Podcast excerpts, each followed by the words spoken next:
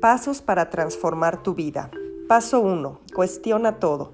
No creas todo lo que escuchas. Comienza a cuestionarte todo lo que hay en tu vida, desde las creencias hasta cualquier tipo de información.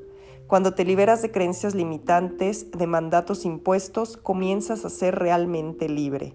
2. Rodéate de personas positivas. Eres libre de elegir a las personas que vibren en tu misma sintonía, que aporten cosas positivas a tu vida, que aprendas de ellas, que te inspiren, que sumen y te hagan reír, que te acompañen en este camino para ser feliz.